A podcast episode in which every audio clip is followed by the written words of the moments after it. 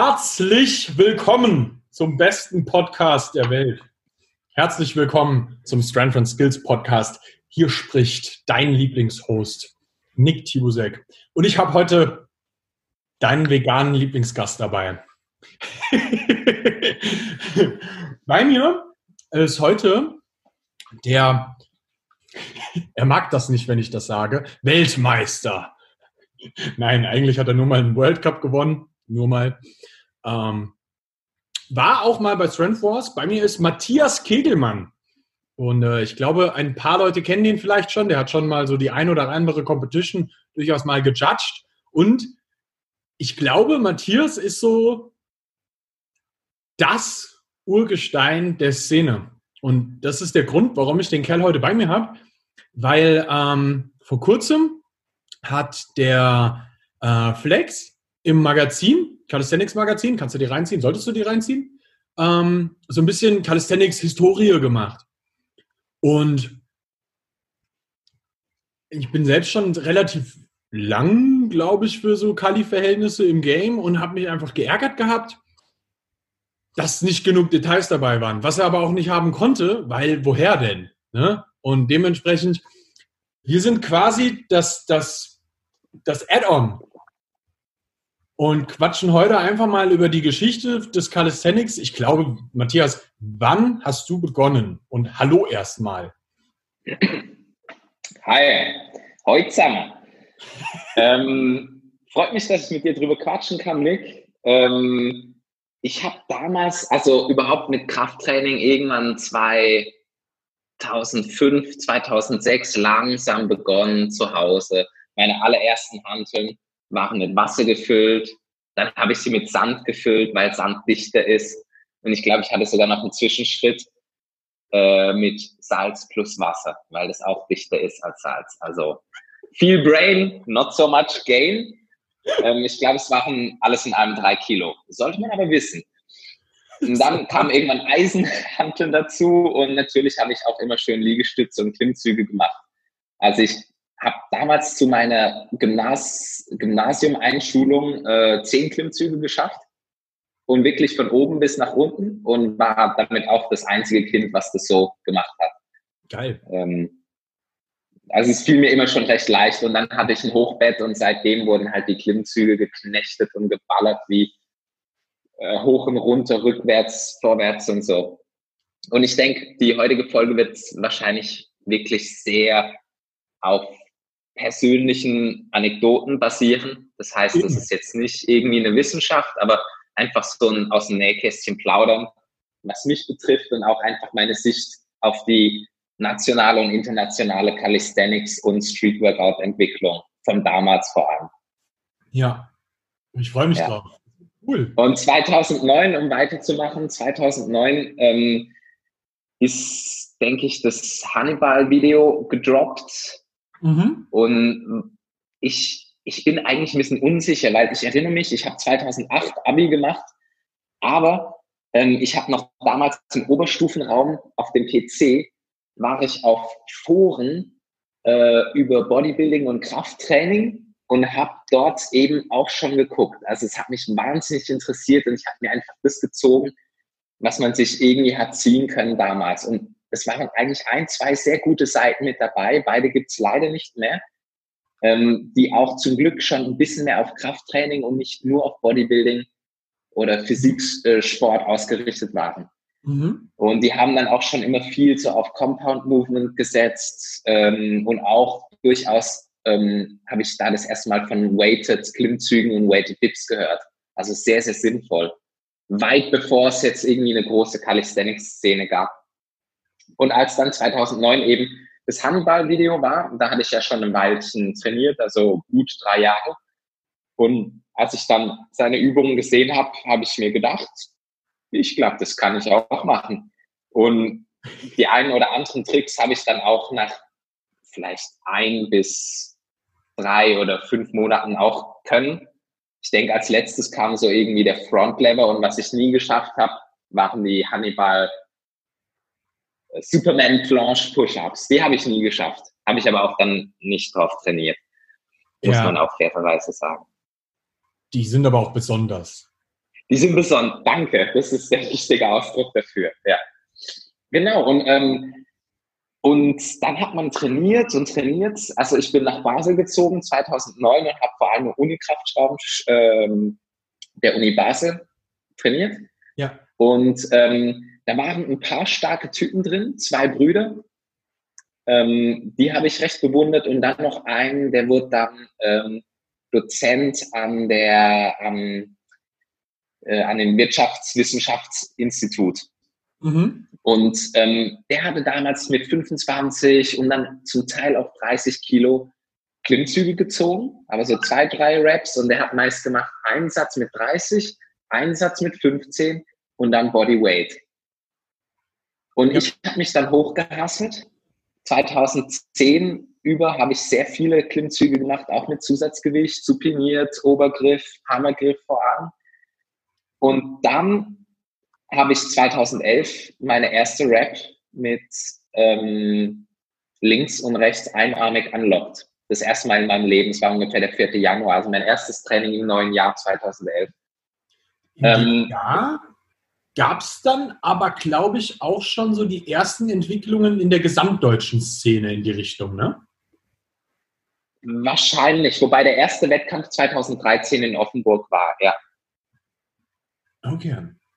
Das heißt, du warst Und, da schon massiv deiner Zeit voraus, eigentlich. Wenn man so will, ja. Natürlich gab es auch viele andere, vielleicht Kletterer und so, die das konnten, aber ich kam ja aus einem ganz anderen Hintergrund und war auch immer sehr, sehr auf mich allein gestellt. Und dadurch, dass ich in der Schweiz lebe und auch damals schon äh, gewohnt habe, ähm, ich, musste ich erst wieder aktiv nach Deutschland quasi zurück, um mir dort den Calisthenics, ich sag mal Input, aber vor allem auch die Community zu holen. Und vielleicht noch ein paar Sachen. Ähm, ich bin eher Leichtgewicht. Ich wog zu der Zeit wahrscheinlich zwei oder 64 Kilo und ich bin seither auch nicht viel, viel schwerer. Ähm, aber mein schwerster supinierter Klimmzug zu der Zeit, als ich dann angefangen habe, auf einarmig zu trainieren, waren zwei oder vielleicht auch vier Wiederholungen mit 30 Kilo plus. Also sehr, sehr easy. Gar nicht so viel. Das habe ich gemacht und dann aber spezifisch auf den Einarmigen trainiert und den dann unlockt. Aber es ist auch noch spannend, er ist mir für ungefähr fünf Jahre bis 2017 war es immer ein On-Off-Skill. Und es gab Zeiten, wo ich so stark in Weighted Pull-Ups war wie noch nie, ähm, vor allem auf Reps 2015. Da habe ich zeitweise keinen einzigen One-Arm-Pull-Up geschafft. Also sehr, sehr interessant, wie das teilweise mit mal Ellbogenschmerzen und so weiter, dann wieder Genesung, viel Training, weniger Training, wie sich das abgewechselt hat. Mhm. Ja, es hat sehr fluktuiert. Und 2017 habe ich ihn das erste Mal geowned, in dem Sinn, dass ich konsistent äh, zwei, dreimal pro Woche dafür trainieren konnte, äh, keine Schmerzen hatte, mehrere Reps geschafft habe. Mein Maximum war dann links fünf und rechts fünf. Und irgendwann, als ich dann wieder weniger trainiert hatte, das gibt es manchmal, wenn man älter wird, ähm, und fauler, habe ich es geschafft, mit rechts einen einarmigen Klimmzug zu machen, ohne Hornhaut an den Händen. Das heißt, mein Trainingszustand war ähm, abominable, sagt man auf Französisch, also unterirdisch. Und ähm, da ging trotzdem noch einer. Der Körper wusste einfach, wie es ging. Ja. Es ist nämlich, glaube ich, auch eher so das Ding, wenn es um den One-Arm geht, du musst, der Körper muss es mal gelernt haben, was er da eigentlich zu tun hat. Mhm. Das ist gar nicht so viel Kraft, was nicht heißen soll, dass es keine mhm. Kraft ist. Das darf man nicht falsch verstehen. Aber für dich ging es 2011 ja dann auch schon weiter. Du, von da aus ging ja deine, deine Reise dann, glaube ich, los und du hast Dennis kennengelernt, oder? Irgendwann in dem Zeitraum dann. Genau, also Dennis Ratano, glaube ich, erst 2012, aber wahrscheinlich eher 13, wo dann der erste Wettkampf in Offenburg stattgefunden hat. Das war ein World Cup im Freestyle. Und da ich nie Freestyle gemacht habe, habe ich da auch erstmal zugeguckt als echter Fan. Ich fand es sau cool, aber auch mit der ersten prägenden Erfahrung, nämlich dass der Stärkste, nämlich damals ein Russe, Igor Plaxin, ähm, hat den vierten Platz bekommen. Und der hat damals die erste Planche gerissen. sogar eigentlich eine Art Maltese, der hat einen One-Arm-Frontlever mit jemandem an seinem Hals hängend gemacht und hat den vierten Platz bekommen. Und dann hat man erstmal so gemerkt, okay, da gibt es sehr unterschiedliche Meinungen, was stark ist. Und vielleicht müsste ich vorher noch sagen, das ist ein riesen Shoutout. Ähm, das zweite Video, was mich wesentlich nach Hannibal for King beeinflusst hat, war wahrscheinlich ungefähr 2010 oder eher 11. Äh, Ghetto Workout oder irgendwie Ghetto Workout Battle Odessa. Und es waren drei Leute Alter. und der eine davon ist Vadim Oljenik. Wen ja. ich aber noch mehr mochte, war der Ivan Kasachok. Und den habe ich zum Glück auch auf der FIBO 2013 getroffen. So ein netter Kerl, unglaublich. Und wen ich auch getroffen habe, war Maxim Riesnik, ursprünglich aus der Ukraine, der aber in Polen jetzt lebt und dort eine super Street-Workout-Schule in Krakau hat. Ja. Also den kann man gern besuchen. Sehr, sehr, sehr starker und cooler, alter Athlet. Der ist, der ist schon auch seit über zehn Jahren im Game. Und er weiß, wo er herkommt. Super nett. Wirklich. Super nett. Er und ja. seine Frau Carla sind mega nett. Also wenn ihr dort, also wenn du mal dort bist, dann definitiv Risnik Street Workout School. Genau. Die ja. machen auch die meisten, also ich glaube, die machen, die veranstalten ziemlich viele Wettkämpfe in. Genau. Da gibt es, glaube ich, wie so zwei Ligen oder sowas. Genau, haben auch sehr viele Parks dort eröffnet. Also sie machen echt viel Zeug. Ähm, sehr cooles, sehr coole Sachen. Ja, leider ist mein Polnisch äh, nicht so gut, ähm, aber ähm, das, das hat auch einfach damit angefangen zu merken, wie sehr zum Teil dieser Sport verbindet. Und gerade in der Anfangszeit war wirklich sehr wenig Judgment drin. Natürlich mhm. viel Leidenschaft und es gab verschiedene Lager mit Statics und Dynamics und mehr Strength-oriented, cleaner Form oder einfach so Raps rausballern. Aber trotzdem war einfach sehr viel, sehr cool. Und ähm, dann habe ich langsam äh, auch über die Facebook-Gruppe Calisthenics Germany irgendwann dann auch Nick kennengelernt äh, das Projekt Calisthenics Wetzlar. Und, aber ich glaube, live gesehen haben wir uns erst 2015 in Stuttgart, wo ich dann die Klimmzüge geholt habe. Ja. Ja. Müsste, müsste und, so sein. Ja, und das war damals, das muss ich auch zugeben, es war ein unglaubliches Gefühl, weil die Menge komplett getobt hat. Und selbst wenn es nach einem Bizepssehnenabriss von ihm war, ich habe Adam Raw beiseite gesteckt. Dave, Power, es waren nicht viele. Und auch, aber das, da habe ich mich fast schlecht dabei gefühlt, Jevgeni. Jevgeni Scherbina. Ähm, das Problem war letzten Endes, muss man ganz ehrlich sagen, die Stange war zu niedrig und er ist mit den Füßen an den Boden angekommen und konnte eigentlich keine richtig sauberen Klimmzüge machen. Er hätte mich wahrscheinlich locker geschlagen. Also, ja, ja. der ist so stark. Also heute ja. noch. Der ja. ist unfassbar. Ich glaube, der hat immer noch einen 100 Kilo Pull-Up. Kann gut sein, ja, ja. Und auch der hat mehrere One-Arms oder One-Arm mit 15, 20 Kilo und so, ja, ja. Ja, ja. Das ist. Das ja. war, aber damals, 2015 dann, das war, das war sehr geil. Ich muss sagen, meine Story fing ja 2013 an damals. Ja. Und ich war 2014 dann tatsächlich schon einmal in London, um dort dann damals mit den Jungs von Block Workout zu trainieren. Auch wieder so eine Gruppe, die kennen heute viele gar nicht, war aber mit einer der wichtigsten Gruppen in UK überhaupt zu dem Zeitpunkt, weil die waren eigentlich ein soziales Projekt von einem Typen, Terrell Lewis, der aus dem Knast kam und gesagt hat, er will nie wieder Scheiße bauen und jungen Leuten zeigen, dass man über Sport kann, also da halt einen anderen Weg findet. Im Endeffekt quasi sowas wie die London Version von Hood Training in Deutschland. Ja. Sehr, sehr geil. Und das war verrückt. Als ich damals in London war, musste ich in eine, nach Südlondon rausfahren. Und wenn du dich so ein ganz bisschen mit London auskennst, das ist halt echt ein Assi-Viertel, gell? Es, es tut mir sau leid, das so zu sagen, aber das ist echt hart, Mann. Ich bin dort rausgefahren und du sitzt in diesem Zug und es braucht so, lass es mal, keine Ahnung, halbe Stunde brauchen. So, das ist halt eine sehr große Stadt, ne? Und dann fährst du dorthin, steigst aus und du bist einfach auf dem Weg dorthin schon nur noch der einzige Weiße im Abteil. Und dann steigst du aus und auch da, wirklich, du, du, plötzlich bist du der Fremdkörper. Und dann weißt du mal, wie sich das anfühlt. Und dann gehst du in diesen Park rein und fragst so ein paar Jungs, die du an der Straße, also im Park so triffst, ähm, wo, wo du den Block-Workout finden könntest, weil du davon ausgehst, so, ja, die werden das schon kennen, so, ich bin ein kleiner deutscher Junge, mh, hm, so, und die gucken dich so an, haben einen Goldzahn und so, gell? Keine Ahnung. Geh weiter. Und ich so, okay. Ja, danke, dass ihr mich nicht erschossen habt. so, dann gehst du ein bisschen weiter und dann habe ich die gefunden. Terry Lewis, super netter Typ. Herzensgut. Und wer kam dann natürlich um die Ecke und hat dann auch mit trainiert? Die Jungs, die ich vorher gefragt habe, die keine Ahnung hatten. Ja, ja. Ah, okay.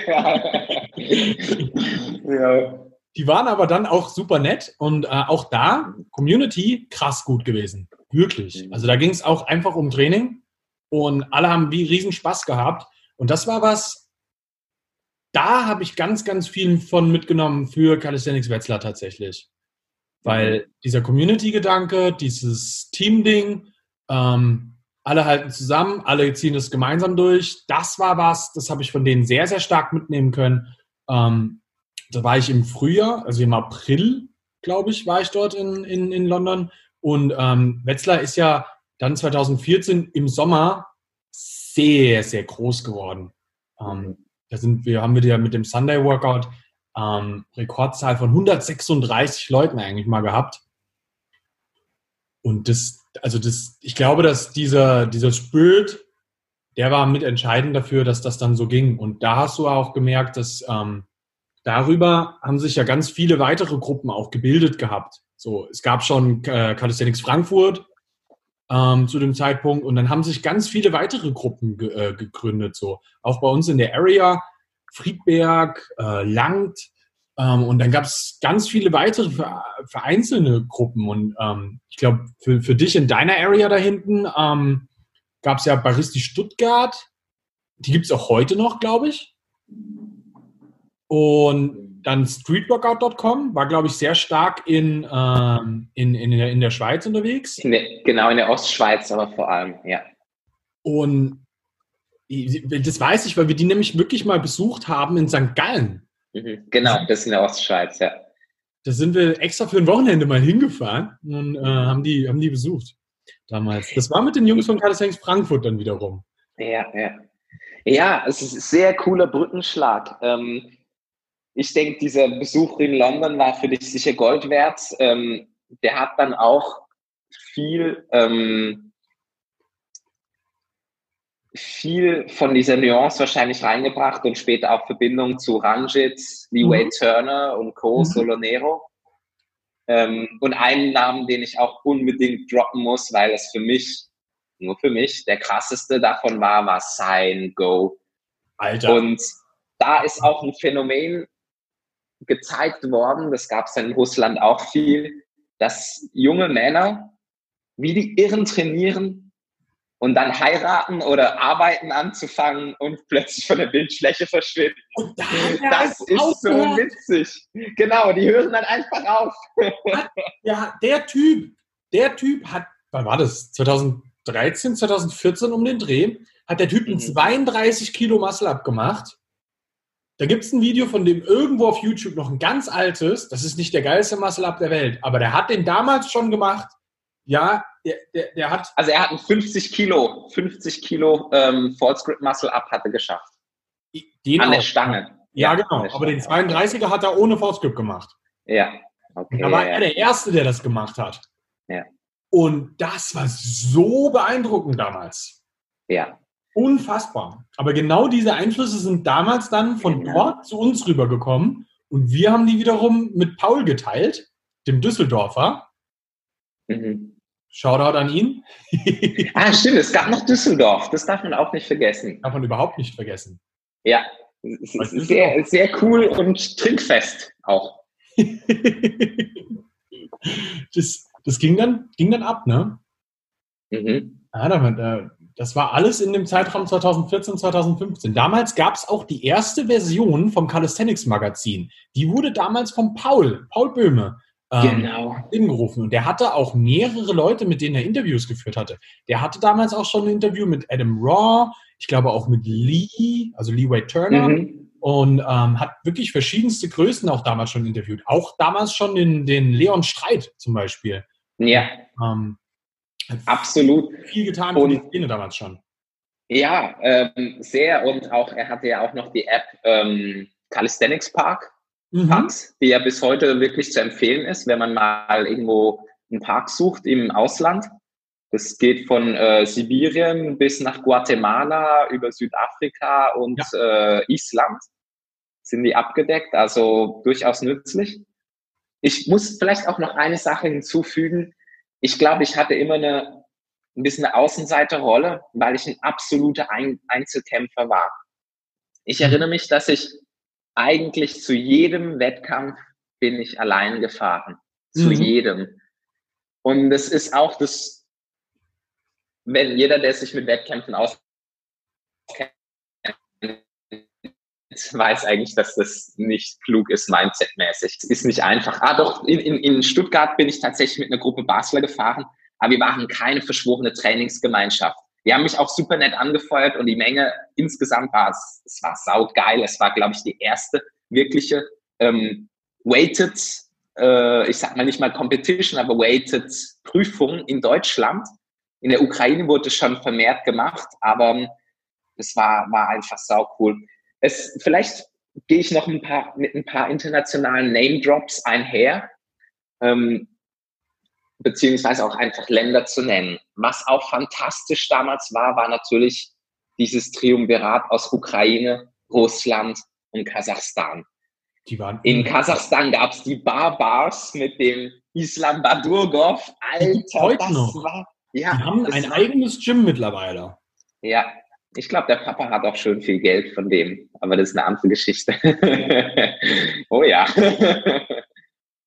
ähm, also sehr, sehr, sehr spannend. Ähm, die, diese Ostblock-Staaten, die einfach so stark und voraus waren. Und trotzdem war aber natürlich auch das Ami-Lager, dann das Brit Great Britain-Lager mit den Raps and Sets richtig krass und wichtig. Und später, oder nur knapp später, eigentlich das Lager Italien mit seinen saugeilen Statics. Äh, mit diesen Power Moves. Ja, eben auf jeden Fall heute noch, genau, bis, bis heute hin. Und wer natürlich auch immer spannend war, darf man bei den ganzen Trend- und Underground-Sportarten wie Hip-Hop, ähm, Breakdance, Parkour, Trasseur nicht vergessen, Les Français äh, Salut, äh, Croissant Baguette. Ja, ja, ja, also ich bin auch halb, halb, Franzose und natürlich war das dann immer cool, mit denen auch auf Französisch reden zu können, weil die sich dann richtig öffnen. Aber äh, Franzosen waren immer sehr stark und auch noch ein Shoutout, er ist natürlich sehr berühmt, aber Eric Ortiz hat 2015 in Stuttgart mindestens Nick und mir die Kinnlade sowas von Boah. drei Stockwerke in den Keller droppen lassen. Das war nicht mehr normal. Das, das, ist das war das erste Mal, dass wir diese Moves live gesehen haben, mit einer Dominanz und Cleanness, die ich habe ihn dann noch ein bisschen später an der FIBO gesehen und da musste ich auch schon sagen, da war ich schon ein bisschen mehr gewohnt. Und ich glaube sogar, dass seine Performance in Stuttgart noch geiler war. Und natürlich hat er sich später noch verbessert, aber das war einfach das, das waren Meilensteine, die man auch in der Freestyle-Szene so nicht vergessen kann. Unmöglich, ja. Ja, also das muss man wirklich sagen. Ich, ich würde tatsächlich mhm. behaupten, dass, also vom, von meinem Gefühl her, das war die geilste Freestyle-Show, die ich in meinem Leben gesehen habe. Und der ja. Typ hatte nichts als einen Barren und eine Klimmzugstange und der hat, da waren, da war, also wirklich, das war ja auf dem Schlossplatz in Stuttgart, einem großen Volksfest. Und da waren wirklich, da waren mehrere hundert Menschen vor dieser Bühne. Mhm. Und das war still. Ja. Das war wirklich krass. Und das war brutal, ja. Also ich, ich weiß gar nicht, ob wir 2014 nicht auch schon mal dort waren. Ich glaube ja. Da gab es auch was in Stuttgart, ja. Hm, daran erinnere ich mich auf jeden Fall. Damals hatten wir, sind wir nämlich Roadtrip-mäßig auch einfach runter nach Stuttgart und hatten einen Parcoursfreund dabei, der Benny. den kennt man wiederum heutzutage von Ninja Warrior. Der ich glaube, Tim Horst, aber Tim Horst war da sogar auch dabei, genau, 2014. Mit dem, mit dem bin ich da runter und der war von Ashigaru, das ist eine pa äh, Parcours-Gruppe und ähm, da hatten, äh, war der Benny mit dabei und der kam halt aus Stuttgart und äh, der Dennis Ratano hat ja immer alles zu dem Zeitpunkt organisiert mhm. und der hat einen Athleten gebraucht. Und dann haben wir gesagt, Benny, das kannst du doch auch.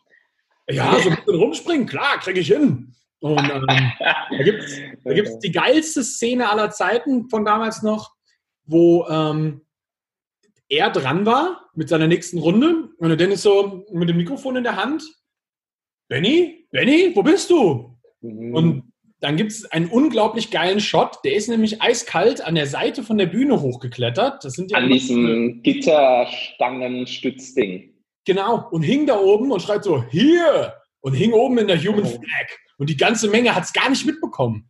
Und er war auf einmal ja. da oben in der Human Flag und alles, wow! Ja. Und das war ein richtig krasser Moment so.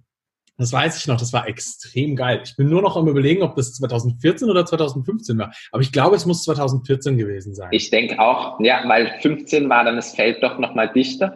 Und auch aus Deutschland, ich dachte sogar aus Stuttgart, der Nikolai war auch sehr, sehr gut. Der ursprünglich ja aus Odessa kommt. Ja, genau. Und Odessa ist auch eine der, also Odessa, Kiew, Nikolaev und auch äh, Dnipropetrovsk äh, in der Ukraine sehr, sehr, sehr stark. Ja. 2015 war auch für mich ein sehr großes Idol da, Vitali Gumeni. Oh ja. Oder vielleicht nein, oder sogar 2014 war der eventuell schon nein, da. Nein, nein, nein. Der war, der war tatsächlich ähm, in Stuttgart 2016. Ein Jahr okay. später. Weil 2015 war der nicht mit dabei, aber 2016 war seine große okay. Zeit. Da wurde der dann auch wichtig und ähm, da hatten wir den nämlich auch später nochmal ähm, also da, da, dreht sich jetzt so das, das, das, Rad der Zeit immer schneller. Oder war er 2016 in Bremen? Ich glaube 2016 war er in Bremen. Oder 2017. Ja. Anyway, aber auf jeden Fall auch. Ja, sehr, sehr geiler Typ.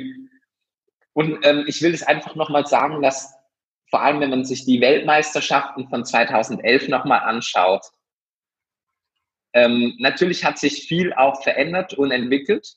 Mhm. Und klar ist der Durchschnitt des Niveaus auf jeden Fall hoch. Aber da wurden ein paar Moves gerissen, die in gewisser Form und auch ihre Art der Darbietung in meinen Augen bis heute eigentlich immer noch fast unbeschlagen sind. Das muss man auch sehen, obwohl sich natürlich alles verbessert. Aber da gab es einfach so krasse Leute. Und ähm, für uns im Westen ähm, war das natürlich fremder als dort im Ostblock, wo halt, ich sag mal, fast jeder Mann mindestens ein Muscle up kann. Ja. Vielleicht. Ja, so ja, ungefähr, ja. Schon sehr, sehr. Muscle up und oder zehn Klimmzüge. Einfach überhaupt dieses, für die ist es nichts Besonderes, über die Stange zu kommen. Egal, ob es gemurkst, gekippt und gechickenwinged ist, das ist einfach so, ey, Hauptsache du kommst über die Stange und es kann dann auch fast jeder dort. Und klar ist das Level dann höher. Genau. Das ist ein ganz anderes Ding gewesen, so vom, vom Grundverständnis dafür. Mhm. Ja. Und dann hat sich das Rad ja weitergedreht. Von 2015, wo ich sagen würde, da war ja dann auch die deutsche Meisterschaft damals schon in Bremen. Mhm. Wo dann auch das erste Mal Weighted, was ausgetragen wurde, wo das Ding tatsächlich, das weiß ich noch, da gab es quasi eigentlich nur drei ernsthafte Teilnehmer und das waren der Paul Böhme, der Dave, Dave, Dave. One Man Army, die Legende, der Nacken. genau. Ähm, und den Vital. Ja. Und, und Vital und hat die Dips gewonnen, das weiß ich noch. Genau, also er hat so ein Überraschungs- oder, oder äh, ähm, wie sagt man, ähm, ich will jetzt nicht sagen Underdog-Sieg geholt, aber so, ähm, ja, ja und ich war damals, Genau, und ich war damals nicht in Bremen, weil mir das zu weit weg war. Ein Jahr später bin ich dann hingegangen, habe beim ersten Bar Warrior mitgemacht oder beim ersten offiziellen Bar Warrior und wurde Zweite nach dem Leon Streit, sehr, sehr, sehr stark. Ähm, mhm. Und ähm, das Jahr darauf war ich dann Judge und ähm, da darf man es sagen, nein, das ist, dafür gibt es keinen Titel. Ähm, Nein, das ist auch echt nicht gut. Aber ich war den, den Abend vom, vom zweiten Tag war ich gut äh, wegfeiern mit dem guten alten Christian Riemann. Das war eine Wonne. es gibt ein paar witzige Bilder, äh, die es immer noch gibt. Ähm, es war sehr schön und eben so fing mein Judge Life an. Ähm, ja, ja, gute Zeit. Aber das war, das war geil. Also 2015, das weiß ich noch, weil da haben sich nämlich der Dave und der ähm, Paul gebettelt, dann bei den Klimmzügen am Ende. Und das weiß ich noch, dass die Gleichstand hatten mhm. und der Paul dann, glaube ich, gewonnen hat, weil er schwerer war. Mhm. Und dadurch ist er dann deutscher Meister geworden und hat das dem Dave das ganze und Jahr lang auf die Nase gebunden. Ja. Sprich mich bitte nur noch mit deutscher Meister an. Oh ja, wir hatten ja da auch die Privatgruppe. Ähm, ich trage sogar lustigerweise das T-Shirt Heavy Artillery. Ähm, da, also, die, denke ich, auch sehr viel gemacht hat, einfach so innerlich sich zu überlegen, was Calisthenics ist. Und ich muss mich auch hier mal bei Nick bedanken, dass ich hatte so ein paar Unfeinheiten in meinen Klimmzügen drin. Und plötzlich wusste ich, okay, das ist volles Aushängen. King über die Stange habe ich eh immer gemacht. Aber ähm, da hat sich noch mal einiges geputzt. Und ich weiß noch, auf der FIBO 2014 gab es mal ein ähm, Baristi-Stand. Und dann haben wir uns da kennengelernt. Genau, ah, stimmt, genau, richtig. Und dann, aber ich, ich, ich will sie nur mal raushauen, dass man hört, wie absurd das ist. Hm, da durfte man Muscle-Ups machen, ohne Regeln. Ja. Mit oben ausruhen und mit Kippen. Ich habe mal locker 23 gemacht. Und damals war ich viel schlechter als äh, später. Und dann aber kam Nick auf mich zu und auch so Sven von Kali Move und dann hieß es so, mach das mal sauber. Und dann habe ich wirklich von null auf wieder mein Muscle Up vielleicht über zwei, drei Monate geputzt, bin kein einziges Mal über die Stange, sondern habe mit sauberen High Pulls angefangen und es hat sich sehr ausgezahlt. Ja. Und ähm, ich glaube, ich habe bis, bis dahin dann recht schöne Muscle-Ups gehabt. Ähm, ich muss aber auch sagen, dass Muscle-Ups nie eine Übung ist von mir. Ich habe im letzten Jahr keinen einzigen gemacht. Ich mache, wenn, trainingsmäßig viel lieber High Pulls. Mhm. Aber auch den Frontlever habe ich genauso wieder neu aufgeputzt und kam dann auch auf gut so 12, 15 Sekunden Haltezeiten in einer guten Form und ähm, das waren so meine Stärken. Ähm, mhm. Habe mich aber auch dann schon sehr früh und auch da wieder dank ähm, Nicks Einfluss und auch die Gruppe Heavy Artillery ähm, doch mit Squats auseinandergesetzt. Es gab noch einen anderen Schuldigen aus Basel, ähm, James. Ähm, den habe ich im Kraftraum kennengelernt und das Witzige war, vielleicht auch einfach nur eine ganz random Anekdote, das war ganz am Anfang und dann habe ich ihm so stolz erzählt, damals habe ich jeden angesprochen, der irgendwie nach Training aussah, ich war ja frisch und wollte lernen, wie ein, ein Schwamm, der alles aufsog. Und dann habe ich ihm so gesagt, ja, ja, ich mache jetzt auch Klimmzüge mit Zusatzgewicht. Und er so, okay, beugst du auch? Also auf Englisch. Und ich so, mm, nein, nicht wirklich. Und er so, ich kann mir kein Training vorstellen, was ohne Kniebeuge komplett ist. Und das war so ein bisschen in meinem Kopf. Und ähm, demnach war ich auch wenigstens damals noch der Calisthenics-Szene eher voraus mit dem, was ich an Beugen und Heben hatte. Und das hat mir recht gute Voraussetzungen gegeben, um 2015 am Strength Wars mitzumachen und dort auch ein recht gutes Battle abzugeben. Ja. Mit, und darauf bin ich stolz, dem schönsten Intro, das es gibt, weil ich wahrscheinlich der einzige Athlet war von Strength Wars, der drei Sätze im Zusammenhang reden konnte, die nicht waren I will win and tomorrow I will crush oder so. das, das muss ich auch noch mal kurz erwähnt lassen. Das, das und unser Video hat dann damals äh, jetzt mittlerweile über 10 Millionen Klicks bekommen und ist das zweitmeistgeschaute Video aus dem Channel. Verdient, verdient. Ja, war, war, eine sü süße Angelegenheit. Sehr spannendes Battle. Ja, definitiv. Also ich weiß, dass ich da noch richtig mitgefiebert habe und ich weiß noch, wie ich dir geschrieben habe, Matthias, wie ist es gelaufen? Mhm. du hast mich damals auch, das, das kann ich euch echt sagen, wenn ihr jemand wollt, der euch einen echten Pep-Talk gibt, Nick. ich, ich, ich weiß noch, irgendwas mit äh, Auffressen und Gorilla und sonst was war in der Nachricht drin. Es war richtig geil. Und auch damals in Berlin, ich war komplett allein. Ich bin allein nach Berlin gereist, habe beim Thomas Faber, ähm, einer der Mitorganisatoren, gepennt, war aber komplett allein auf mich gestellt. Und wer aber dann neu dazu kam und plötzlich in meiner Ecke stand, waren Dan Vital mhm. und ähm, ähm, wie heißt er nochmal? Gennady? Nein, nee, nicht Gennady. Ähm, ja doch, ich glaube schon. Nein, nein, der andere, der andere. Hä? Der andere aus von, von dem, der so mit den kurzen Haaren manchmal dann. Ach, Alter, Schande ja. damit, dass ich das jetzt nicht weiß. Ich auch nicht. Ich steinige mich leid. nicht, Bro. Wie, wie komme ich denn jetzt nicht auf den Namen? Ich auch nicht. Naja, auf jeden Fall, da, die waren in meiner Ecke und es war definitiv auch ein Nachteil. Genrich! Genrich, genau. Schau dann an, Genrich. Schau dann an dich, Tut mir mega leid, dass ich jetzt so lange gebraucht habe. Aber eben, also, ähm, wenn ihr Wettkämpfe macht, geht mit einem Team hin oder mit mindestens einer guten Vertrauensperson. Das ja. kann definitiv helfen. Mit einem Coach. Ja, das war 2015. Und dann hat sich ja extrem viel verändert. Mhm. Weil 2015 war dann noch das Jahr, wo, wo, wo Baristi noch unglaublich wichtig war. Und ab 2016 fing sich ja an, das ganze Blatt zu wenden, sage ich jetzt ja. mal. Weil der Dennis sich über einen längeren Zeitraum eigentlich immer mehr rausgezogen hat, quasi eigentlich du hast halt gemerkt, dass er nicht mehr so motiviert war, alles zu machen. Was man sagen muss, der Mann hat die Szene gegründet quasi.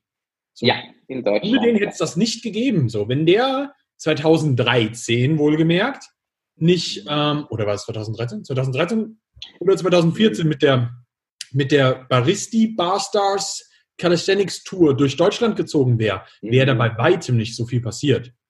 Also das ist, ja. das war, hat viele, viele Kreise gezogen damals. Und er hat geil, ja. viele Gruppen gegründet. Deswegen gibt es Baristi Hamburg heute noch.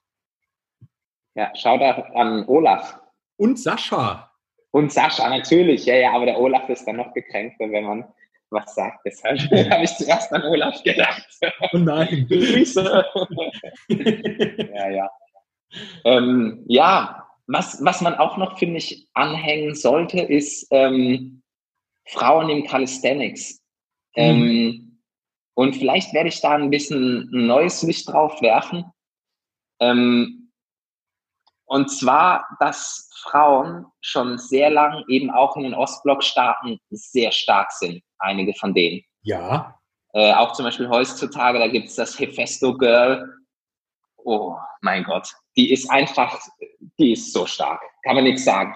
Also da gibt es halt Frauen, die 20 äh, plus Klimmzüge machen, die äh, einarmige Klimmzüge machen, die Frontlever schaffen oder auch eben Hefesto, Planches.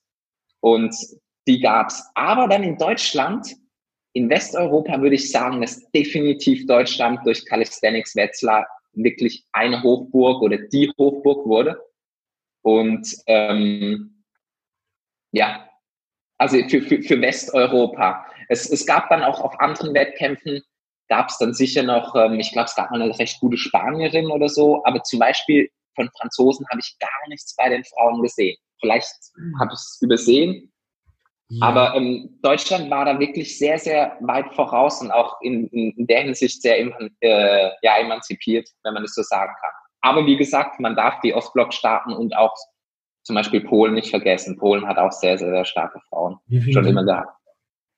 Also wir haben, also wir waren ja das ist jetzt ein bisschen gemein. Ähm, wir haben ja die Wettkämpfe in Paris zum Beispiel immer bestritten, die Albers Games. Ja. Und wir haben im Endeffekt seit 2016 oder 2000, doch 2016 waren wir, glaube ich, das erste Mal dort. Ähm, dort sind wir in einer Übernachtaktion hingefahren. Mit einem, mhm. äh, wir haben uns extra so einen VW-Bus ausgeliehen haben damals noch, also man muss dazu so ein bisschen wissen, wir haben ja die Wetzlar Amazonen gehabt. Das mhm. heißt, wir haben echt eine Gruppe von Mädels gehabt, die waren halt, wie viele waren es? Sieben? Ich glaube, sieben, wenn ich es jetzt richtig im Kopf habe noch. Könnte gut sein, ja. Und die haben alle über 15 Klimmzüge gemacht. Ja, und, halt also das ist jetzt stark. relativ interessant, weil ich heute die ähm, Werte vom Verband, vom deutschen Verband gesehen hatte. Und ähm, da die Höchstzahlen der Damen waren bei zwölf Klimmzügen. Und da war ich ein bisschen Ui. überrascht, weil, weil die Zahlen waren halt 2015 14, 15 schon, ja. Und ähm, also das fand ich krass, dass sich da nicht so viel getan hatte, weil in meiner Welt das ein bisschen anders ist. Ähm, aber wir sind damals schon in, in dieser Übernachtaktion nach, nach Paris gefahren, ähm, haben damals noch die Mimi von, mhm. von einem Abschlussball ihres Freundes, glaube ich, damals abgeholt. Abends um elf sind die ganze Nacht durchgefahren nach Paris. Am nächsten Tag um elf fing die Competition an. und ähm, dann haben wir mit den Mädels die ersten, also Platz, ich glaube, 5, 4, 3, 2, 1 geholt. Und der Dave hat bei sich, glaube ich, auch den ersten Platz geholt oder sowas. Da gibt es noch ein Bild, wie wir, keine Ahnung, mhm. weiß ich nicht, wie viele Pokale da abgeräumt haben. Und das, das, das war ziemlich cool. Also Frankreich waren die Damenwelt damals wirklich also man muss das einfach mal so sagen, die war nie stark. Ja, sehr, sehr, sehr mager, also wirklich untervertreten. Aber man muss auch sagen, dass der Großteil in Deutschland kam ja wirklich durch Wetzlar zustande. Und das sieht man halt auch, wenn man, das ist egal, ob das eine Altersgruppe, eine, ähm, ein Geschlecht ist oder eine, eine, eine, Zielgruppe, wenn man eine Gruppe speziell fördert, dann fruchtet das auch. Mhm. Und die ziehen sich ja dann auch gegenseitig hoch. Das ist extrem, was so eine Gruppendynamik da ausmachen kann. Man muss ja wirklich sagen, dass bis, bis zum Bavaria 2016 war ja, ja doch, die einzig wirklich bis dahin national relevante Frau, Monique König. Bis Richtig, zu dem Zeitpunkt. Ja. Und dann kam der Wettkampf in äh, Bremen, wo sie dann wiederum von Christine Kring geschlagen wurde. Mhm. Und ähm, das war in Bremen, der Barbaria. Und ein bisschen später war dann King and Queen of the Bar auf der FIBO. Ja. Mhm. Wo es dann Return of Monique gab. Sie hat mhm. das dann wiederum gewonnen, auch ähm, international wieder besetzt. Und ich weiß gar nicht, ich glaube, die Christine war da krank und die hat, glaube ich, nicht mal unter den ersten dreien einen Platz gemacht, mhm. aber dafür dann damals sogar, glaube ich, die Simone den dritten oder so. Und auf dem zweiten Platz war eine Polin oder Tschechin. Ähm, Laura heißt die, glaube ich. Mhm. Eine rothaarige, totales Monster, One-Arm-Klimmzüge und so ein Shit kann die. Mhm. Also wirklich total. Ja, die war Tschechin. Die war, glaube ich, Protégé von Adam. Genau. Adam, so. Und das, das war wirklich heftig, wie stark die war. Und äh, mhm da war dann Return von der Monique und danach ist sie aber nie wieder irgendwo angetreten. Sie hätte das auch nicht mehr mitspielen können, weil ab dann, ab dem Moment hatte Christine wiederum Blut geleckt an Wettkämpfen. Und dann und sehr bald Sinja. Aber das von, von, von Christine war erstmal ein Ding, die hat halt europaweit alles, alles. In den Klimmzügen, total, ja, ja, ja. Wenn ich das richtig im Kopf habe, hat die in der Spitze am Ende ihren persönlichen Rekord bei 36 Klimmzügen am Stück aufgestellt. Das war unglaublich. Und einfach mal aus Erzählung, ich habe noch nie einen so langsamen ersten Klimmzug gesehen und so viele weiterfolgende. Mhm. Das ist echt bemerkenswert. Das ist einfach, das hat man so noch nie gesehen, dass jemand so langsam zieht und man einfach nicht wissen kann, wenn man es nicht weiß, wie viele Klimmzüge noch kommen. Ja, also es war sehr, sehr, sehr, sehr spannend. Mhm. Auch für mich, der ich ja eigentlich in jedem Training daneben stand und das gesehen habe, war es für mich im Wettkampf oft nur sehr schwer nachzuvollziehen, ob jetzt noch zwei drin sind oder, oder doch noch fünf oder acht. Mhm. Also ich habe wirklich äh, ich glaube, ich habe selten einen äh, generell Athlet oder Athletin mhm. gehabt, die so einen eisernen Willen hatte. Mhm. Das ist unfassbar gewesen. Also die, die, hat einfach nicht aufgegeben. Ja, aber natürlich sehr auf Klimmzüge spezialisiert und im Punkt so eisernen Willen denke ich selber auch sehr, sehr an Sinja und ähm, ich meine, sie ist halt mit Kniebeugen, Klimmzügen und Dips und jetzt auch in den neuen Wertungen Muscle Ups ist sie halt die Nummer eins. Sie hat sogar auch mal, da sind wir äh, noch mit, bin ich damals mitgekommen, äh, sogar eine Powerlifting-Exkursion gemacht und auch mhm. sehr erfolgreich bestritten. Also, wenn es um eisernen Willen geht, äh, hui, Sinja ist da eine sehr, sehr hohe Hausnummer. Ja. Also es war sehr interessant. Ich, ja, mit der ich mich überhaupt nicht messen kann. Ich, ich bin eher so der, der französische Lebemann. Und da hätte ich auch die Überleitung. Ähm, wir können darauf zurückkommen, aber das ist ein Bier. Und was ich auf jeden Fall nicht unvergessen lassen will, sind die herrlichen Sommerworkouts. Aber du darfst gerne noch was zu den Frauen erst sagen oder zu das, das, das, muss man, das muss man wirklich sagen. Äh, das ist ein, da geht das größte Shoutout überhaupt an den Norbert, Norbert mit Calisthenics Hunsrück raus. Pure Liebe. Der Mann, no shit, aber das ist meine Liebeserklärung an dich, Norbert. Du bist ja. Eine so unfassbar geile Sau. Das ist der Wahnsinn. Also dazu muss man vielleicht wissen, dass Norbert hat, glaube ich, das erste Winter-Workout 2015 gemacht. Bin ich, habe ich das richtig im Kopf? Oder 16? Der Typ lebt in einem kleinen Dorf namens Kümmchen. Das ist im Hunsrück und ist Rheinland-Pfalz, habe ich das richtig im Kopf? Irgendwo mhm. da. Und Jawohl. Das, das, das, Dorf hat, keine Ahnung, 600 bis 800 Einwohner und der Typ, die haben halt Land von der Familie her. Dementsprechend hinterm Haus halt sehr viel Platz mit Scheunen und allem drum und dran. Es war klar, dass seine, seine Stadt ihm keine Klimmzugstange dahin baut. Also hat der Kerl sich halt einfach einen Park in den Garten gebaut. Und wenn wir jetzt hier von einem Park reden, ist jetzt nicht hier so mal so drei Klimmzugstangen und, und ein Barren. Der Typ hat den größten Park Deutschlands dahin geklatscht. Auf jeden Fall, auf jeden Fall den allergeilsten, weil 2016 kamen riesen Upgrades dazu im Sommer 2016. Ich weiß, das war mein erster Calisthenics Hunsrück äh, Sommer Workout mit einer Salomon Ladder, mit Grips, mit einem, ich glaube, 10x10 oder 8x8 Packboard, riesig, es war so geil. Und der Kerl hat sich halt jedes Jahr mit Pool, äh, Zelt, Feuer selber übertroffen. Das ist eine der gastfreundlichsten, lockersten Personen, die wahrscheinlich fast jeden im Nageln schlägt. Das ist ein Spiel der Eingeborenen und ähm, wenn man da mitmacht, äh, kann man haushoch verlieren wird unter den Tisch gesoffen oder unter den Nagelblock gesoffen und äh, Konrad ist da, nee, sorry, no, äh, Norbert. Norbert ist da der äh, Sieger in der Regel. Das ist. Ja. Also dazu muss man und einfach. Fotobox. Ja. Fotobox. Oh mein Gott. Norbert, wirklich ganz, ganz liebe Grüße an dich und sobald es ein bisschen um um Schabernack, Trash, Witz und sonst was geht, will ich auch Nico nicht unvergessen lassen, mhm. der im Grund auch viel mehr, auch Ernstes tut, als man auf den ersten Blick denkt. Aber auch er hat mit Wiesbaden, glaube ich, sehr viel schon gemacht. Und ja. auch natürlich ist Calisthenics Hunsrück nicht nur für Spaß im Sommer, sondern die haben dort Leute, die regelmäßig das Jahr über trainieren.